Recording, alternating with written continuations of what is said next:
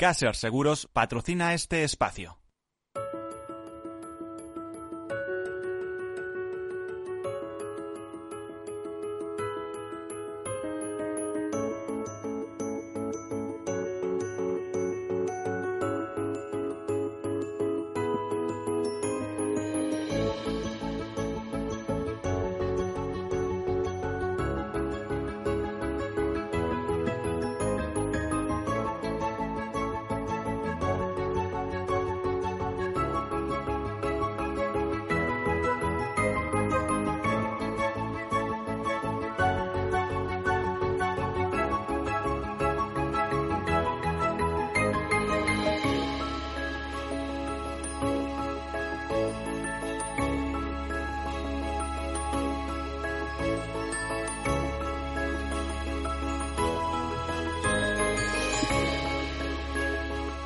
Buenas tardes, bienvenidos, bienvenidos a este programa, este tercer sector. Ya saben, estamos en el programa de las asociaciones, de las fundaciones, de las ONGs, porque para ser ONG hay que ser antes asociación o fundación.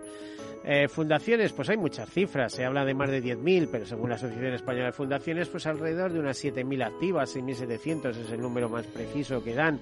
Si vamos a asociaciones, bueno, ahí ya sí que nos perdemos. Yo perdí la cuenta ya sobre las 700, 800.000 y además cada día más difícil saberlo porque antes había un registro estatal, pero ahora los hay autonómicos, etcétera. Así que hay asociaciones de todo tipo, no solo de barrio, sino de todo tipo.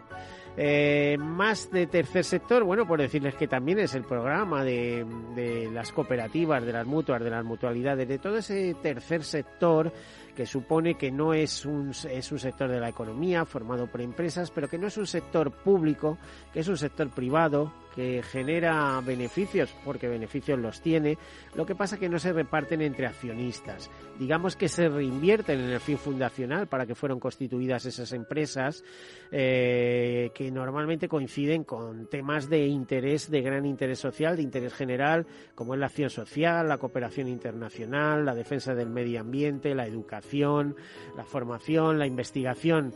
¿Qué quieren que les diga? Muchas veces pues un grupo de padres se juntan para y montan una fundación para buscar eh, financiación para investigar una enfermedad rara, ¿no? Y, y favorecer eh, determinado colectivo, aunque cuando decimos un determinado colectivo al final es eh, el colectivo social, nos beneficia a todos, porque cualquiera podemos incurrir en alguno de esos temas. Lo estamos viendo, por ejemplo, que dentro de unos días se va a celebrar el Día Mundial de Concienciación sobre el autismo, ¿no? Bueno, pues eso eso, eso es eh, ese tipo de fundaciones, la Fundación Autismo España, pues ese tipo de cosas eh, son lo que impulsan ese tercer sector, que además también es un gran sector económico, algo así como supone algo así como el 10% de nuestro PIB, eh, según la CEPES o a través de la CEPES, de la Confederación Española de empresas de economía social. Tenemos más de 40.000 empresas, un, más de 2 millones de trabajadores eh, que trabajan en, en, esas empresas, empleados de esas empresas. Un sector, un tercer sector que en Europa pues eh, está formado por unos 13 millones de trabajadores a través de, un tejido empresarial importante y que tiene también una característica y es que cuando llegan los momentos de crisis a ser eh, eh, economía de personas para las personas, etcétera, etcétera, se, se vuelca mucho con las personas y con la creación de empleo. Es decir, es un sector que en los peores momentos de crisis genera actividad económica, genera empleo. Bueno, pues este sería un poco el resumen del tercer sector. Contamos algunas notas de actualidad, escasas, pocas hoy, porque eh, contamos con unos invitados de excepción eh, que nos interesan especialmente. Bueno, pues eh, comienzo diciéndoles eh, en este en esto de las notas que bajo el lema Un feliz viaje por la vida se celebra el próximo 31 de marzo el Día Mundial de Concienciación sobre el Autismo. La presidenta del Congreso de los Diputados presidirá un acto institucional en este Día Mundial de Concienciación sobre el Autismo. Eh, se presentará en ese momento la campaña Un feliz viaje por la vida eh, y se dirán que es la con, eh, que, que ¿Qué se entiende por felicidad para estas personas con este síndrome autista? Decirles también que Fundación Sanitas ha donado 300 árboles al Bosque Metropolitano de Madrid. Eh, se van a plantar próximamente en un acto donde Begoña Villacir, vicealcaldesa del Ayuntamiento de Madrid, tiene eh, confirmado eh, su asistencia y esto lo hace Fundación Sanitas homenajeando a la ciudad de Madrid eh, cuando como sede de los primeros Juegos Inclusivos de la historia. Eh, el conjunto de participantes en esta competición deportiva histórica pues representa, pues, quedan representados por estos 300 árboles que simbolizan la necesidad de cuidar el planeta para cuidar la salud de las personas. También la Fundación ICAD nos comenta que ofrece formación solidaria de, eh, idioma español a más de 300 ucranianos. Esto se hace a través de, la web, en un aula virtual. Eh, de Meet Google, calendario y enlaces a la que se puede acceder de cualquier dispositivo, incluidos los móviles y, eh, como les decía, se están impartiendo clases gratuitas. Y bueno, eh, más cosas en este, en este mundo de tercer sector. Em, eh, por ejemplo, tenemos que eh, Ayuda en Acción em, ha abierto un debate sobre crisis climáticas con jóvenes de hecho, 60 jóvenes de tres institutos madrileños debatirán sobre esta crisis climática el próximo 30 de marzo en el encuentro mm, promovido por Ayuda de Nación y el proyecto europeo eh, eh, un, planeta 411 para que la juventud lidere sus propias soluciones frente a cambio climático. es una cita que tendrá lugar en la nave Distrito de Villaverde. Este próximo 30 de marzo entre las 9 y media y las 15 horas. Y también eh, comentarles que se ha celebrado eh, en el espacio Fundación Telefónica, se ha celebrado y ha sido escenario de un evento solidario promovido por el proyecto social de Coembes eh, con la colaboración de Fundación Telefónica eh, donde eh, se ha celebrado un concierto con la Orquesta Música del Reciclaje eh, que ofrece formación musical y educación en valores a jóvenes de barrios vulnerables de la Comunidad de Madrid. este, este música o este concierto ya celebrado solidario tenía como lema la música del reciclaje por Ucrania, se celebró en el espacio Fundación Telefónica y em, su objeto fue recaudar fondos eh, que fueron donados a aldeas infantiles. Bueno, pues eh, también hay otras notas de actualidad que nos eh, interesan. Eh, por ejemplo, contarlos que más de 10.000 despaciados ucranianos ya cuentan con protección temporal en España, según informaciones recogidas del Ministerio de Interior que actualizó eh, los datos el pasado 21 de marzo. Eh, tal como recordó el Ministerio, todas las protecciones conllevan el permiso de residencia y para los mayores de edad de trabajo, además de eh, lo establecido por la Dirección General de Tráfico, eh, los desplazados eh, obtienen la protección temporal. que obtengan la protección temporal pueden utilizar legalmente sus permisos de conducir en España. decirles también que el, el, fundador de Mensajeros de la Paz, el padre Ángel, ha destacado este mismo martes la solidaridad que se ha demostrado o que ha mostrado la ciudadanía española ante el conflicto de Ucrania y, ha apuntado que casi hay más personas dispuestas a ayudar, más personas y casas dispuestas a ayudar que eh, refugiados llegan a España. Y por último decirles que la plataforma renta mínima de inserción eh, tu derecho considera que el aumento de un 15% del ingreso mínimo vital no soluciona los problemas de la población ya que existe un porcentaje elevadísimo de denegaciones en España. Bueno, pues estos serían un poco los temas de actualidad, eh, algunos recogidos en, por la prensa, recogidos también por algunas agencias, como el caso de Europa Press que mencionamos.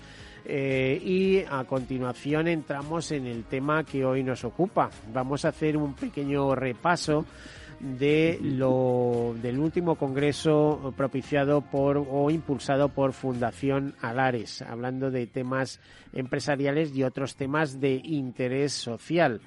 Y para ello nos acompañan pues dos personas, eh, digamos, carismáticas en este caso. Yo tuve la suerte de conocer a Mara que es la presidenta de esta fundación, hace pocas, eh, pocas semanas. Eh, no sé si Agüera o Agüero, no sé. Bueno. Presidenta todavía, ¿no? Bueno, presidente el jefe, sí, iba a decir. Bueno, directora general de, de Fundación Alares, bienvenida, eh, Mar, de Gracias nuevo. a ti, Miguel, por y, eh, y a Jesús eh, Vega, que es, bueno, mm, íbamos a decir escritor, no sé si ha escrito muchos libros, pero sí sé que es un conferenciante habitual. Una persona muy invitada para contar sus experiencias, por lo tanto, un larguísimo recorrido en este mundo del micrófono, digamos. Jesús, bienvenido. Muchas Buenas gracias. tardes. Encantado de estar aquí con vosotros. A ver, Mar, perdona que me haya dicho presidenta No cuando pasa era nada. directora, a lo mejor ¿eh? tienes visión de futuro. Eh, Hablaré con mi presidente a ver qué opina. Pues yo no digo nada, pero nunca se sabe. A ver, cuéntanos, eh, te voy a pedir el repaso de siempre. ¿Qué, ¿Qué es Alares y por qué una fundación y qué hacéis en la fundación? Bueno, desde Fundación Aleres trabajamos por la calidad de vida de las personas y la competitividad empresarial. Pensamos que ambos factores están unidos. Si al final tenemos empresas competitivas, creamos entornos de trabajo saludables, entornos de trabajo seguro y con eso conseguimos calidad de vida. También las empresas, moviendo eh, pues eh, todos los temas sociales, influyen de una manera muy directa en el cambio cultural, ¿no? En cambio, pues en- relacionados con el tema de la igualdad, con el tema de la discapacidad, o sea, con todos los colectivos de riesgo que pueden tener un- una mayor barrera a la hora de acceder al empleo. Y eh, celebráis un congreso, acabáis de terminar uno, precisamente, ¿no? Eh, ¿Cuáles han sido los puntos que habéis tocado este congreso? Que ha sido la semana pasada o muy Sí, recientemente, sí, ¿no? sí, la semana pasada. Consideramos que ha sido un, em- un evento, un congreso mm, muy importante porque han sido dos días. Después de pandemia hemos podido celebrar un congreso híbrido donde hemos tenido también la oportunidad de hacer ese networking que las personas necesitamos y donde hemos abordado temas tan dispares como nuevas economías, silver economy, eh, los temas de ciberseguridad tan importantes tanto en- dentro del ámbito empresarial como en el ámbito social, la sostenibilidad, los nuevos modelos de trabajo y todos estos pues temas de calado dentro de lo que es la inteligencia competitiva y que es tan necesaria para crear y mantener empresas con impacto. Jesús, ¿tú has sido conferenciante en ese congreso? Sí, claro, me ha tocado, cómo no. Eh, bueno, eh, yo, yo eh, vamos a ver, sé que eres muy simpático, he estado viendo algunos vídeos tuyos gracias. y he dicho, este es una persona con la cabeza bien sentada, es decir, un ejecutivo 24 horas, ¿no? Que en un momento determinado te reciclas y te conviertes en una persona para ti mismo y los demás 24 horas, pero con otra proyección y de otra manera y no tanto en busca del beneficio, digamos, ¿no? Eh, muchas gracias, eres muy generoso para empezar, pero Bueno, no sé si me pasa un poquito. te has pasado muchísimo, pero me in- intentaré estar a la altura al menos del 10%. No, el, el beneficio lo que pasa es que siempre estamos acostumbrados a verlo de, de una forma unidimensional, como beneficio económico, cuando yo creo que cuando avanza nuestra asistencia y a medida que nos vamos a- acercando a, a otro tipo de, de metas, nos damos cuenta de que el beneficio puede tener eh, muchas dimensiones y que podemos ser no tan ricos en nuestra cuenta corriente, pero sí mucho más ricos en términos de felicidad o, en o de amistad. En emociones, el, el salario emocional que- del cual se habla tantas veces. De hecho, yo muchas veces a, a amigos y compañeros de ONGs y todo esto, yo digo, oye, es que tienes dos ventajas, es que te ganas la vida, ¿eh? es decir, tienes un beneficio, un salario económico y otro salario emocional. Y el emocional a veces, digo, porque tú imagínate lo duro que es ser inspector de Hacienda y estar dándole disgustos a la gente. ¿eh? Es que eso al final produce mal, mal, más karma, difícil. diría, ¿no? Más difícil es estar delante del inspector de Hacienda, diría yo, pero, pero sí, eh, no, no, no deja de ser fácil. Pero fíjate, aquí estamos hablando, eh, hay un libro maravilloso que se llaman, es que se llaman Los cinco arrepentimientos, que escribió una enfermera australiana de cuidados paliativos que se dedicó a hablar con eh, eh, eh, enfermos de cáncer en sus últimos momentos. ¿no? Y una de las cosas que preguntaba era de qué te arrepientes en la vida. Y de ahí salen esos cinco arrepentimientos. ¿no? Tenía que haber pasado más tiempo con mi familia, tenía que haber trabajado menos, etcétera, etcétera. Eh, este libro lo que hacía era decir al final que nos arrepentimos de cualquier cosa excepto de no haber tenido más dinero en la cuenta. Es decir, que que lo que realmente nos hace más felices y nos hace más humanos no se puede comprar con dinero. Bueno, hablando de esto, todo parece indicar que a partir de determinado nivel de ingresos la, ya da igual eh, tener más que menos, ¿no? Lo que quieres es otro tipo de cosas en la vida. Efectivamente. Y, bueno, está además el síndrome de la lotería. Ya sabéis que eh, se hizo un estudio de aquellos que habían ganado la grandes premios de lotería y en cinco años prácticamente más del 90% eran más infelices de lo que eran antes de que les tocase. Bueno, de eso no quiero hablar porque tengo teorías elaboradas muy personales. Entonces, muchas veces digo que esto vas a las loterías y digo, esto es la esperanza del pobre. Y la verdad es que para uno que se hace rico, los demás eh, están financiando que uno se haga rico, pero tienes esa esperanza, esa ilusión que crean. Eso, eh, hace poco leía que el Estado va a destinar 50 millones de euros a la promoción de la lotería, etcétera y tal. Eh, habiendo tantas necesidades sociales. Pero si yo creo que la lotería casi se vende sola, ¿de verdad hace falta poner tanta publicidad? Bueno, si nos ponemos en plan filosófico, yo diría que es una, es una herramienta de diseño social para precisamente mantener la calma social. O sea, si la gente tiene la expectativa de salir de la pobreza, no coge una antorcha y se va a quemar el Palacio de la Moncloa. Eh, mientras Pero tampoco son los pobres los que compran, ¿eh? es la gente que tiene tiempo, es más bien cosa de jubilados, de pensionistas muchas veces. Yo nunca le vi a Mancio Ortega comprar lotería, la verdad.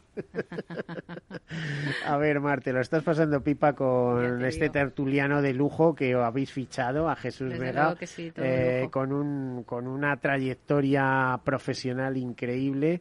Eh, a ver, ¿qué otros eh, qué, tocasteis en este congreso de Alares? ¿Cuál fue el leitmotiv? Ya sabes, término cogido del mundo de la música. Eh, ¿Cuál fue el leitmotiv y, y qué temas desarrollasteis?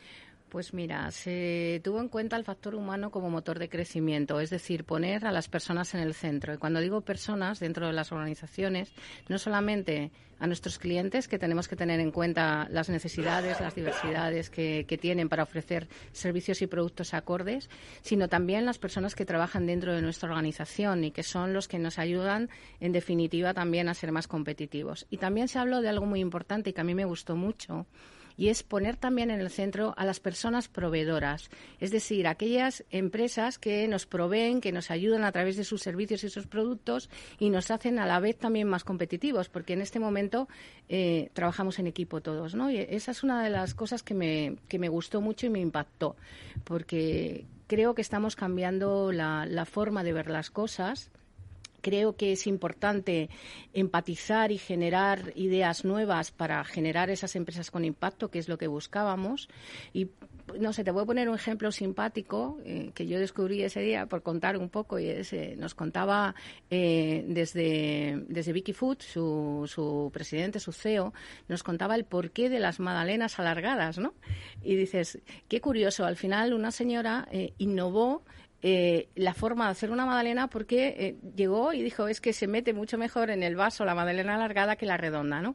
Qué curioso que al final eso sale eh, de una empresa familiar y es algo que se sigue manteniendo en el tiempo. Es decir, son claves de liderazgo, empatía, generosidad, talento. Inclusivo es lo que hemos notado en el Congreso durante estos días en el que Jesús tuvimos la suerte de, que nos acompañase con una, bueno, como os habéis escuchado, mm, es genial, es, te quedarías muchísimas horas escuchándole y así con el resto de ponentes que estuvieron también, más de 30. ¿Y de qué hablaste, Jesús, en ese congreso? Pues mira, me dio por hablar de autenticidad. Eh, en, estos tiempos eh, que estamos viviendo tan poco auténticos, ¿no? Donde las redes sociales maquillan, donde los medios de comunicación tenéis tantos problemas, donde parece más importante parecer que ser o decir que hacer.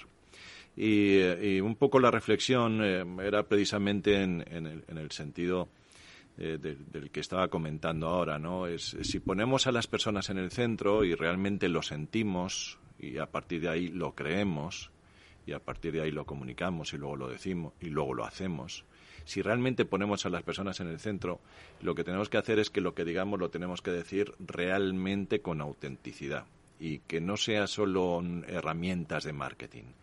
Eh, que de cara a los clientes, pues de alguna manera estamos hartos de todas esas campañas donde se gastan tanto dinero las empresas diciendo, no, es que el cliente es lo más importante para nosotros. ni caso, eh, te creemos, te queremos. Y, los recursos humanos, lo mismo. Eh, ahí, ahí va. Les importa mucho hasta el próximo ERE, vamos.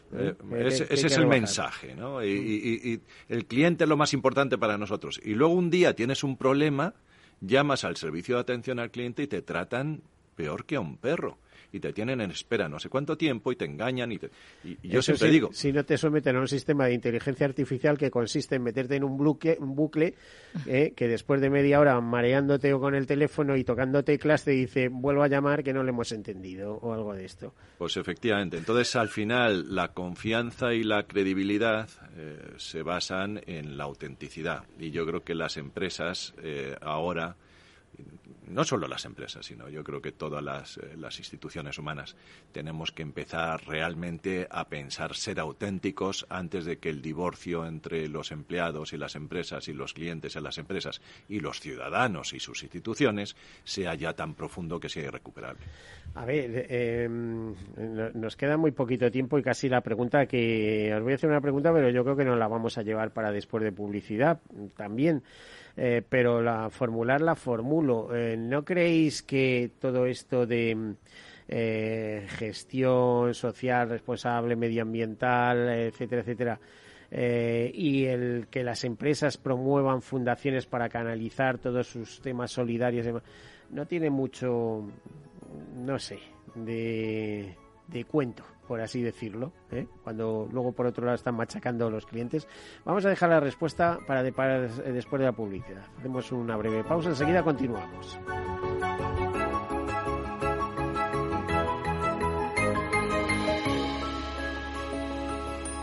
Tercer sector, un espacio para la economía social. Un programa dirigido por Miguel Benito.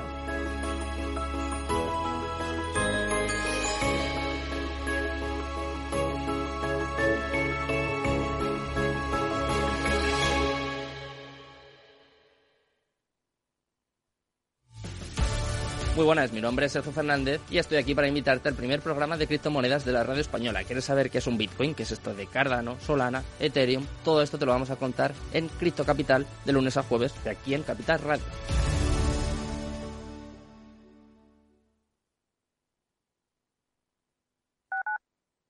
Capital Radio Madrid 103.2.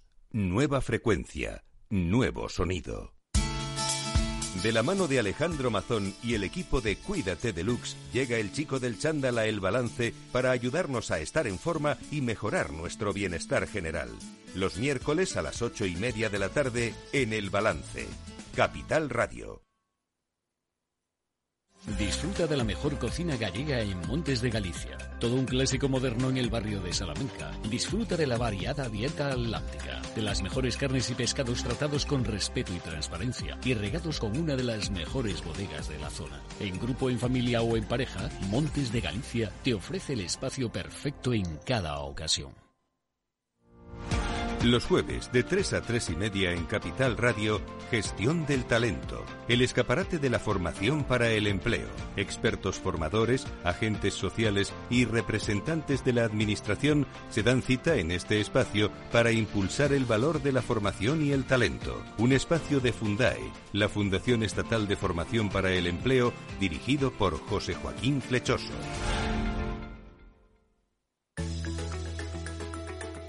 Día Mundial de la Salud en Capital Radio. Desde el 5 de abril y a lo largo de toda la semana ofreceremos más de 7 horas de radio en directo con numerosos expertos y un amplio equipo de profesionales en las distintas disciplinas de nuestra sanidad, con atención especial a la pospandemia. Especial Día Mundial de la Salud con Francisco García Cabello.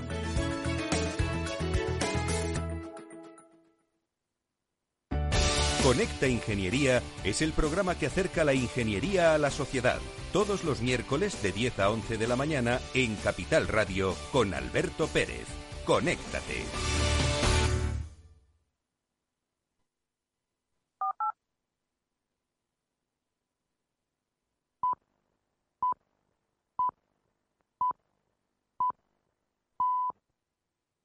Tercer sector, un espacio para la economía social. Un programa dirigido por Miguel Benito.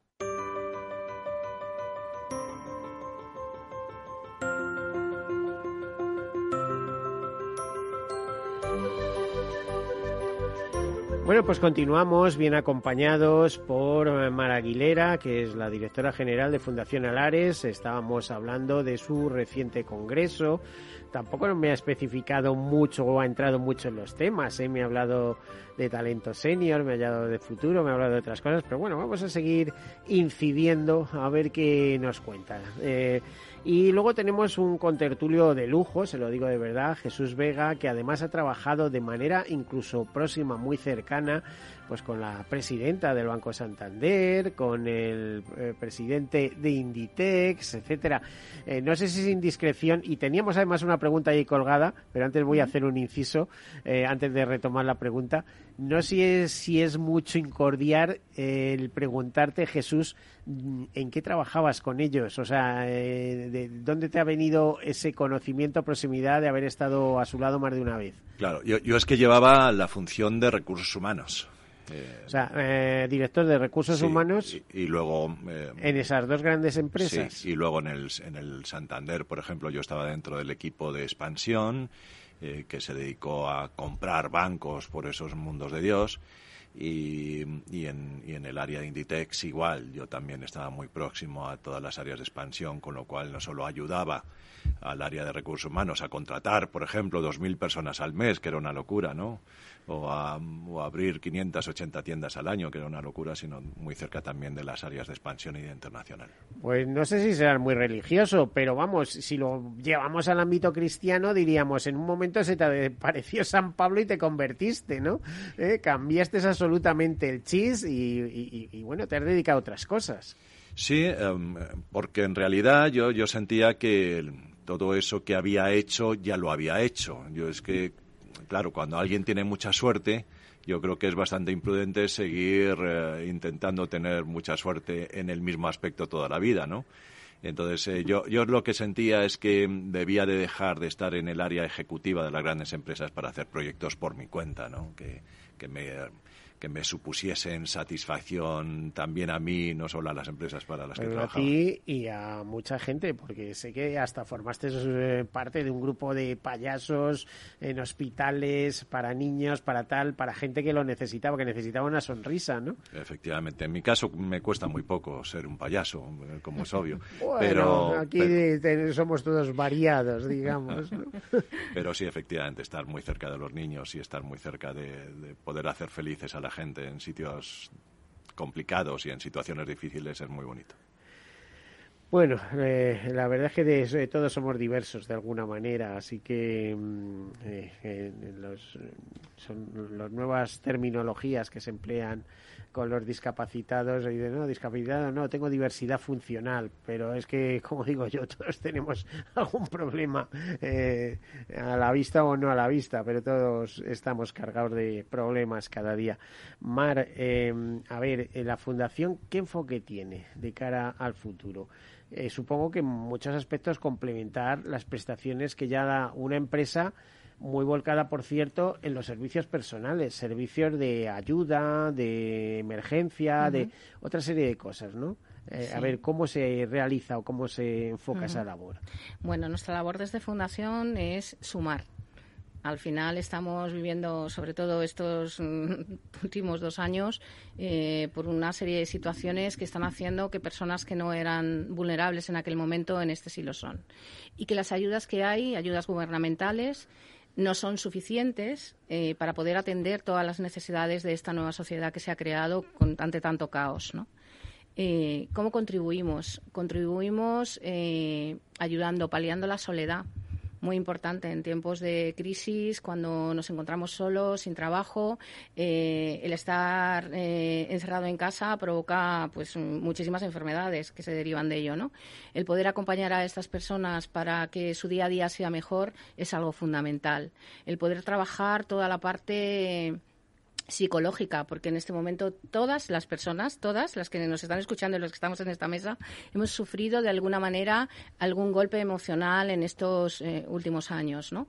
Y golpes además que no hemos trabajado, que no hemos tratado, que hemos echado arena encima y que esto a la mínima de cambio va a florecer en nuestra mente y va a provocar eh, pues daños mayores, ¿no? Desde Fundación, desde Alares, eh, trabajamos también esta parte, ¿no? Para intentar pues que nuestro día a día se lleve mejor y que este mañana futuro eh, también sea de la mejor manera posible, poniendo servicios en el hogar para atender situaciones pues mm, Mm, puntuales o situaciones de personas dependientes o personas con discapacidad que necesitan una, una, necesidad concreta, una ayuda en domicilio, un acompañamiento al hospital, eh, manejar las APPs de los bancos que tanto movimiento ha habido últimamente. Pero, todo esto lo hacemos sin contrato, ¿no? Eh, simplemente todo esto lo hacemos sin contrato, lo hacemos como fundación, claro que sí. Lo que pasa es que sí que tenemos convenios, hacemos convenios con entidades, aunque sean convenios no monetarios, a los que no tenemos una contraprestación económica. Y lo que hacemos es sumar, como digo, cuanta más fundación haya, cuantas más asociaciones, aunque lleguemos a un grupo, me lo voy a inventar, de cinco personas, ya hemos llegado a un grupo de cinco.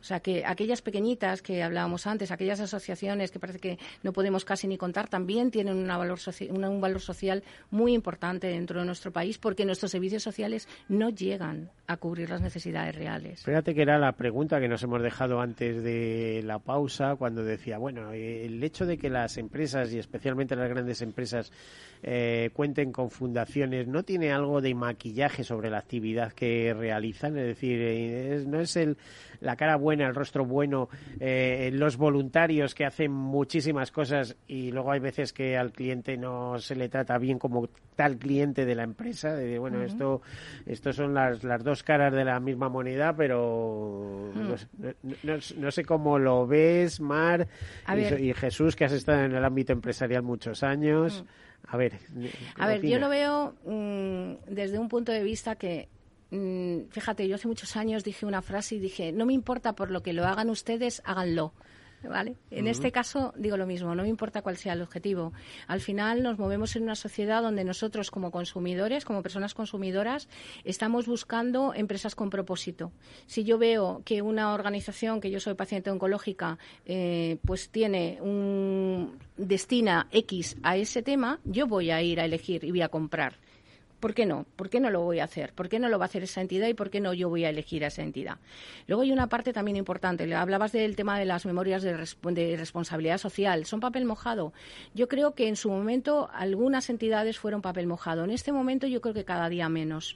Primero porque ahora mismo ya hay entidades que están obligadas a cumplir con una legislación que son las memorias de sostenibilidad, las memorias no financieras, que hay que hacer reporte y eso lo que hace es que mide el impacto de todas tus acciones sociales. O sea, de alguna manera hemos empezado también adentro de la organización a medir determinados aspectos que anteriormente no se medían y que se tienen en cuenta y que se auditan desde, desde fuera, ¿no? O sea que ya el papel mojado deja de serlo o está empezando a dejar de serlo. Bueno, hace ya muchos años eh, teóricamente no lo era, porque memorias sociales, eh, que además muchas veces dependían de la Dirección de Recursos Humanos, se vienen haciendo de largo, que yo sepa, ¿eh? O sea, es decir, eh, lo que pasa que, que quizá a través de Solvencia 2 y tal y cual, esto se ha convertido en una obligación.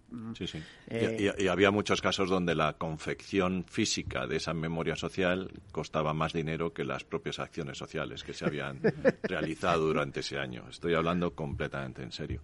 No, yo creo que hay, hay un poco de todo. Hay, eh, hay muchas empresas que, que lo hacen porque les toca, hay otras que lo hacen porque está de moda, eh, hay otras empresas porque ya se han quedado las últimas y entonces se tienen que sumir al carro, y luego hay muchas otras empresas que realmente lo hacen de corazón y que hacen unas obras eh, sociales extraordinarias. Y que además están canalizando eh, a través de programas de voluntariado pues mucha mucha ansia que tenemos las personas por ayudar a los demás y no solo estar eh, trabajando todos los días 8, 9, 10 o las que sean horas, eh, y, sino que de alguna manera las personas queremos sentirnos parte de algo y que lo que hagamos tenga un sentido social. ¿no? Afortunadamente la Fundación Alares yo creo que está haciendo cosas muy bonitas y las hace desde el corazón porque además el presidente eh, es una persona entrañable que se le nota que, que lo, que hace lo, lo hace lo, vive ¿no? lo vive claro y ahí se nota mucho no el liderazgo de las personas que lo ponen en marcha, eh, yo creo que ahí es donde se nota esa autenticidad de la que hablábamos antes, ¿no? Eh, porque si no la gente se descuelga. ¿Desde cuándo colaboras tú con Fundación Alares? ¿Ha sido este un primer caso o, ha habido Este es el primer caso, este es el primer caso en el que colaboro con la fundación, pero a Javier le conozco desde hace muchos años desde mi faceta de recursos humanos precisamente. Y, o sea, estás plenamente identificado con lo que hace esta empresa, por ejemplo. Yo me siento identificado con dos cosas en la vida. Una, con todas aquellas personas que quieren que este mundo sea un poquito mejor todos los días y con el Real Madrid, que es prácticamente lo mismo. me identifico con la primera, la segunda me quedo con el Atleti. Nadie es perfecto, ya lo sabes. Pues yo de fútbol me declaro en blanco. Imparcial. no, que me da igual. Te declaras ateo. No es mi, no es mi deporte favorito, que quieres que os diga? A mí si me hablas de deportes vinculados a la naturaleza, pues de acuerdo, ¿no? El montañismo, el senderismo, el, el hacer marcha nórdica y cuando era joven escalar, paracaidismo, piragüismo, todo este tipo de cosas, pero claro, eran otros tiempos y ahora se hace lo que se puede. Hombre, Madrid tiene mucho que ver con la naturaleza, porque son todos unos fenómenos de la naturaleza, como se sabe. Bueno, pues eh, eh, estamos eh, derivando en, en tertulia.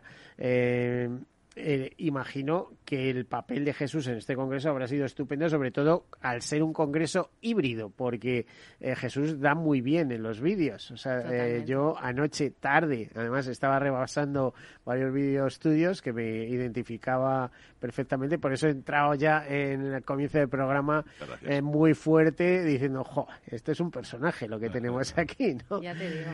entonces, ¿ha gustado en qué ha centrado su comunicación dentro del Congreso? Bueno, pues como él ha contado un poco, ¿no? Ha hablado de, empresas con propósito, que es algo como, como muy importante, esa autenticidad, ¿no? Que, ha comentado y que yo creo que es eh, algo que tenemos que tener en cuenta todos y todas las personas a la hora de emprender un negocio, que era de lo que se trataba también, ¿no? Mm. Este congreso giraba un poco en poder dar aquellas claves para intentar pues llevar esta crisis de una mejor forma, ¿no? Mm. Y eh, Jesús, cuando hablamos de emprender un negocio, ¿tú eres consciente de la cantidad de trabas y dificultades? Que fíjate, eh, eh, podemos hablar de la persona que quiere hacer un negocio o de la figura del emprendedor, que suena muy bien, pero la verdad todos son problemas para, para emprender, ¿no? Te tienes que hacer autónomo, te darte de alta en la seguridad social aunque tengas tus descuentos, y sobre todo lo más importante, facturar. Si no facturas, se te cae la, toda la arquitectura que tengas. Y no es fácil. Hoy en día las empresas, eh, pues a ver cómo les entra. Oye, que yo estoy aquí, sé hacer esto, eh, a, ver si te puede ayudar. Pues eh, no es fácil, ¿no? Pues eh, yo, soy emprendedor y soy consciente de todas esas dificultades. Bueno, pero tú eres emprendedor, vamos a ver, es como si un piloto de combate, ¿eh? Eh, de, un avión de combate, de repente dice, mira, se acabó el conducir un super avión y me voy a bajar a una avioneta Cessna y la voy a llevar como me dé la gana. Bueno, exactamente eh, es eso, ¿eh? ¿eh? aunque la Cessna la utilices para eh, lanzar paracaídas con ayuda a los demás. ¿no? Pues, pero, pero aún así soy emprendedor. Pero es que vienes de muy arriba. fíjate, yo diría que aparte de las dificultades burocráticas, administrativas, fiscales que tenemos en España, que, que son todavía muy grandes. Tú piensas que en países como Estonia tú montas una empresa en dos horas. Sí, o que muchos países, por ejemplo, Holanda, Francia, tal no tienes que pagar a autónomos el primer día, porque es que aquí ya te están cobrando. nada durante un tiempo, eh, hasta que... creo que, incluso Portugal está mejor que aquí en eso. Pero fíjate que yo creo que el, principal eh, obstáculo que tienen los emprendedores en este país es, es el, el obstáculo social. Vamos a ver, aquí el problema uno de los problemas más graves que tenemos en España es que ser emprendedor o ser empresario, que hasta hemos tenido que cambiar la palabra, es ser sospechoso. Eh, un, empresario no tiene brillo social. Es, casi una cosa que más vale esconder porque, porque eres sospechoso de ser ambicioso, ser eh, sospechoso de querer eh, no pagar impuestos, todo lo contrario. Los, que, los emprendedores lo que queremos es generar riqueza y que no se nos olvide que todo lo que podemos tener de ámbito social en el, en el país, a través de, de los gobiernos, de las administraciones, de las instituciones públicas, viene de los impuestos y viene de esa, de esa riqueza generada por empresarios o autónomos que son tremendamente perseguidos. Ahora lo que sucede, por ejemplo, con los autónomos es un disparate de incremento de las, de las cuotas sociales que lo que están haciendo prácticamente es eh, generar una nueva esclavitud.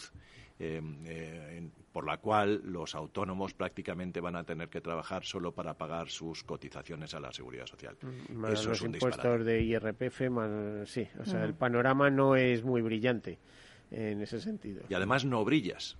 este es, un, Tú dices, yo genero el empleo, yo genero los impuestos, yo genero la riqueza y, y además no brillo. Aquí brilla eh, gente que más vale no utilizar ejemplos, eh, eh, que no ha, no ha creado un puesto de trabajo en su vida, y resulta que los que crean puestos de trabajo sí son sospechosos. Bueno, es que en el programa anterior que dedicábamos a los tres pilares de las pensiones, al pensar público, al pilar de empleo y al individual, eh, yo he dicho algo así, o sea, es decir, un empleado público o privado se jubila, a lo mejor por convenio o por otras cosas, cuando se jubila le dan un premio a jubilación. Eh, un autónomo cuando se jubila, el premio de jubilación a lo mejor es eh, la inspección de los cuatro últimos ejercicios. no, no, o sea, te vas y encima vamos a ver qué me debes, ¿no?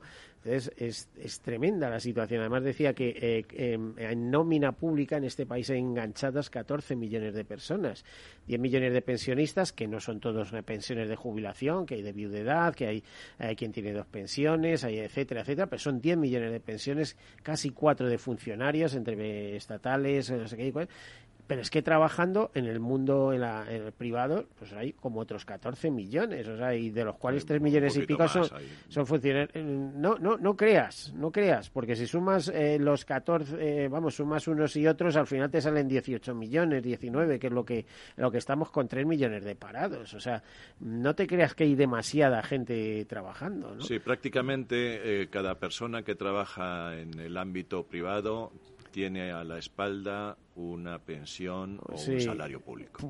Pues absolutamente. Entonces, con esa proporción, además, son noticias de hoy de la prensa económica. No sé, habrá quien dice que la prensa económica es sospechosa de, pero eh, te está diciendo hoy la, la prensa económica que eh, la resolución de la actual crisis, pues eh, pretende cargar otra vez sobre las empresas y sobre el sector privado, etc. Entonces, vamos siempre a lo mismo, vamos, es que le quitan las ganas a cualquiera, ¿no? Mm.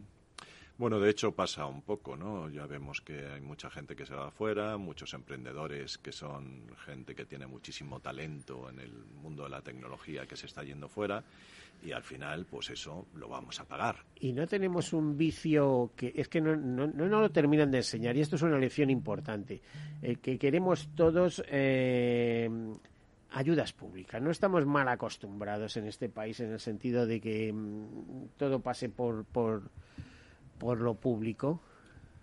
Si me preguntas a mí. Cuando no hay recursos, o sea, cuando el país está endeudado hasta arriba. Yo creo que claramente sí. Además, las encuestas lo dicen, que a estas alturas todavía mm, gran parte de nuestros jóvenes lo que quieren es ser empleados públicos. Eh, eh, cuando lo que deberíamos estar viendo cómo incentivamos el espíritu emprendedor, porque de, porque vamos si le estás machacando al emprendedor, pues tú lo que quieres es un Santa Nominita, como se decía antes. La paguita. Eh, sí, la paguita, eh, aprobar una oposición eh, y tal, y que luego ya por la tarde me dedicaría a lo que me apetezca, ¿no? Pero eso, no, y la cultura del emprendimiento también, que tampoco yo creo que se fomenta demasiado desde las entidades educativas. Al final, para ser emprendedor tienes que tener una cultura, no llegas de la noche a la mañana. A veces se toma la salida de soy emprendedor porque te has quedado en el paro, eres un parado de larga duración y dices algo tengo que hacer, ¿no? Pero no es algo que se haga de forma automática en un porcentaje grande de las personas y yo creo que es por porque todavía desde la parte educativa no se impulsa para para generar ese emprendimiento. Y para, al final yo, aunque trabajo para terceros, toda mi vida ha sido así, he trabajado en la empresa privada y ahora trabajo en una, fundación, eh, yo creo que todas las mañanas emprendo. Cuando me monto en el coche, yo soy emprendedora igualmente, porque yo vigilo porque las actividades, hacer actividades nuevas, innovar, atender, vigilar que las cuentas van bien para poder destinar dinero a otro lado. O sea, al final estoy emprendiendo de forma continua, aunque no sea en mi propio negocio.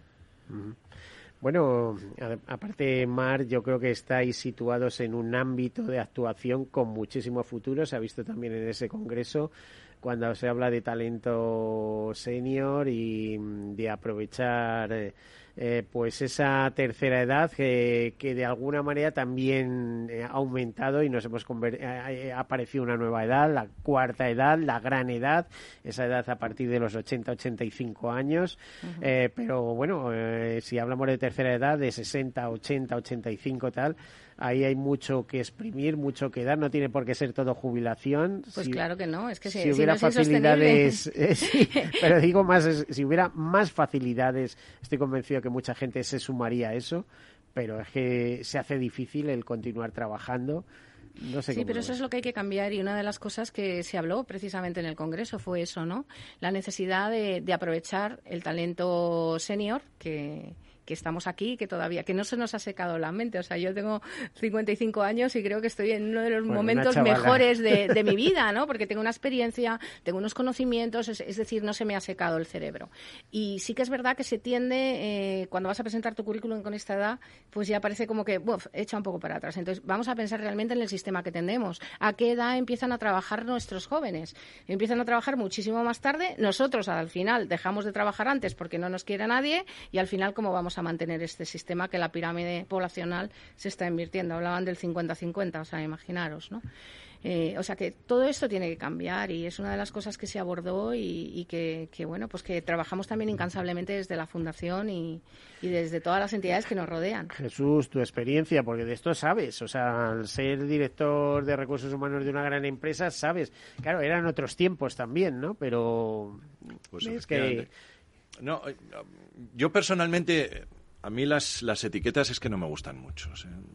Yo, yo, yo es que creo en, en las personas y en el talento de las personas, independientemente de su edad, su sexo, su religión, su, hasta su equipo de fútbol. Imaginaos. Eh, yo, yo creo que todas estas barreras las superaremos cuando realmente nos, fije, nos fijemos y pongamos el foco y la lupa en realmente lo que puede aportar la persona independientemente de si ha nacido en, en, Vigo o, si es eh, o, si le gusta la, cría de caracoles en, sus momentos libres. Entonces, eh, lo que sí es cierto es que ahora hay un cambio de paradigma en el sentido de que tenemos que empezar a pensar ya que eh, jubilarse a los 50 años, como ha pasado hasta hace muy poco, pues es impensable. Bueno, pero se va a seguir produciendo, porque cuando tienen que limpiar las empresas acuden a prejubilaciones. Sí, pero al mismo tiempo el, el, sistema de pensiones no lo permite, con lo cual yo creo que... De bueno, alguna... pero vamos a ver, la prejubilación ya sabes cómo se articula. Es siempre eh, una prestación a través de una prima única, una compañía de seguros que te paga eso, por otro lado te pago la seguridad social hasta que te jubiles y te mandan a casa con el 80% del sueldo a partir de los 50 o 53 años y, y encantado de la vida, la mayor, al que tiene la, la, suerte y la lotería de que le toque eso. Yo conozco a alguno de, desde los 45 años. Pero eso sí, son yo, las grandes empresas ¿eh? y no son todas. Nuestro país no está compuesto principalmente por grandes empresas. Hay empresas pequeñas, pymes, que esas cosas no lo pueden Estoy hacer. completamente de acuerdo bueno, con Mar. Estos uh -huh. son vicios de grandes empresas, pero es que la realidad no es la que se puede permitir esto. Bueno, pero desgraciadamente decías, no, es que se va a seguir produciendo ese fenómeno, que cada vez se aligeran más las empresas el número de empleados, ¿no? Lo, se sustituye por otras otras cosas. Es más, yo creo que, no sé qué opináis al respecto, que el trabajo va a ser un bien escaso. Y, y te diría, vamos a ver, el trabajo y pongo comillas, remunerado, porque trabajo hay muchísimo. Como decía un antiguo director mío, trabajo hay todo el que te puedas inventar. O sea, todo lo que tú quieras es trabajo. Te puedes ir a plantar árboles o a recoger basura al, al campo, que, que de eso hay muchísimo, hay muchísimo trabajo. El problema es que te paguen por hacer una determinada labor. No sé cómo lo. Sí, sí, completamente de acuerdo. Yo, además, la, la, inteligencia artificial, la robótica, lo que está haciendo es eh, decirnos que prácticamente prácticamente todos o gran parte de los puestos de trabajo que están ahora funcionando o van a dejar de existir, de existir o van a estar limitados. Entonces es, es, el momento de empezar a pensar en fórmulas creativas para ver cómo podemos resolver dos cosas que son eh, tremendas, ¿no? Por una parte, cómo asegurarle a las personas sus ingresos y por otra parte, cómo podemos hacer que las personas se sientan útiles. Cuidado, que, que, la gente dice, no, no, yo es que cuando me jubile voy a ser el tío más feliz del mundo, que voy a, oh, a, saber, a saber. voy a tener muchísimo tiempo para mis cosas y demás. Y lo que vemos es que gran parte de los prejubilados son mucho más infelices también al cabo de los dos o tres años, cuando ya se han eh, dedicado a sus hobbies no sé cuánto tiempo y, y ya están hartos de sus hobbies. ¿no? Entonces son dos, dos prismas que hay que cuidar antes de que sea demasiado tarde. Pues una ecuación complicada, más población mundial, eh, menos perspectivas de trabajo remunerado, no vamos a decir de eh, trabajo ya más quedado en que hay todo el que quieras y todo el que te puedas inventar. Eh, pues el futuro complicado, ¿no, Omar? Bueno, yo creo, yo, yo es que tiendo a ser un poco optimista. Positiva, optimista, sí. no me queda otra porque si no, no me levanto bien por las mañanas. Entonces, yo creo que lo que tenemos es que reinventarnos, ¿no? Al final sabemos que el futuro está en la digitalización, eh, pues vamos a ello que no está pasando. O sea, nuestras universidades solamente hay un 25% de personas en las carreras universitarias que son las que más futuro tienen. ¿Qué es lo que está pasando? Y ya no hablo de mujeres. Si estamos en el tema de mujeres, es que no optamos por este tipo de, de, de carreras, ¿no? Y es ahí donde está, porque para tener inteligencia artificial, al final ten, tiene que haber alguien detrás, ¿no? Que, que provoque que esa inteligencia artificial se produzca. Entonces, bueno, me, que, me, quedo con eso, me quedo con que nos tenemos que reinventar. Bueno. Habrá puestos que desaparezcan y otros que necesariamente van a seguir estando ahí. El cuidado de las personas, ¿cómo lo vamos a llevar a cabo? No, Habrá no, máquinas eh, que nos ayudarán. Nosotros presentamos a Larito en nuestro congreso. desde, sí, sí, que es luego un, hay es un nichos de robot que actividad ayuda. con muchísimo futuro, pero Claro. aquí y en, toda, Claro, en todo el claro, mundo. ¿no? ahí, o sea, que quiero decir que el cuidado de las personas es algo que tiene que estar ahí, que habrá máquinas que nos ayuden, pero por supuesto eh, tiene que haber personas detrás que las pongan en marcha. Bueno, pues eh, ya eh, podemos decir que el tiempo se nos ha acabado, ¿no? Así que mm, Mara Aguilera, eh, directora general de Fundación Alares, muchas gracias. Jesús Vega, eh, consultor y escritor, muchísimas gracias. Muchísimas gracias. Y orador, conferenciante. A todos ustedes, hasta la próxima semana y bueno, yo siempre digo que lo mejor está por llegar. Esperemos. Hasta luego. Adiós.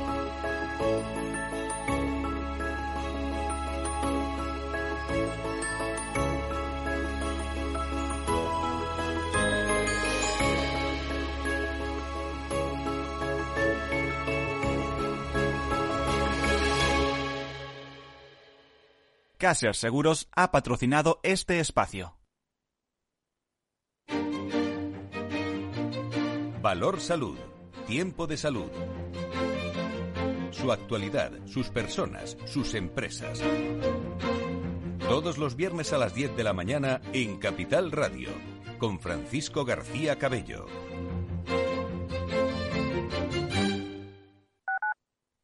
Capital Radio Madrid, 103.2.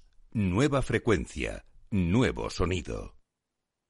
Si mantienes la cabeza en su sitio, cuando a tu alrededor todos la pierden, si crees en ti mismo cuando otros dudan, el mundo del trading es tuyo. Trading 24 horas, un sinfín de oportunidades. Cuando ves la oportunidad, IG.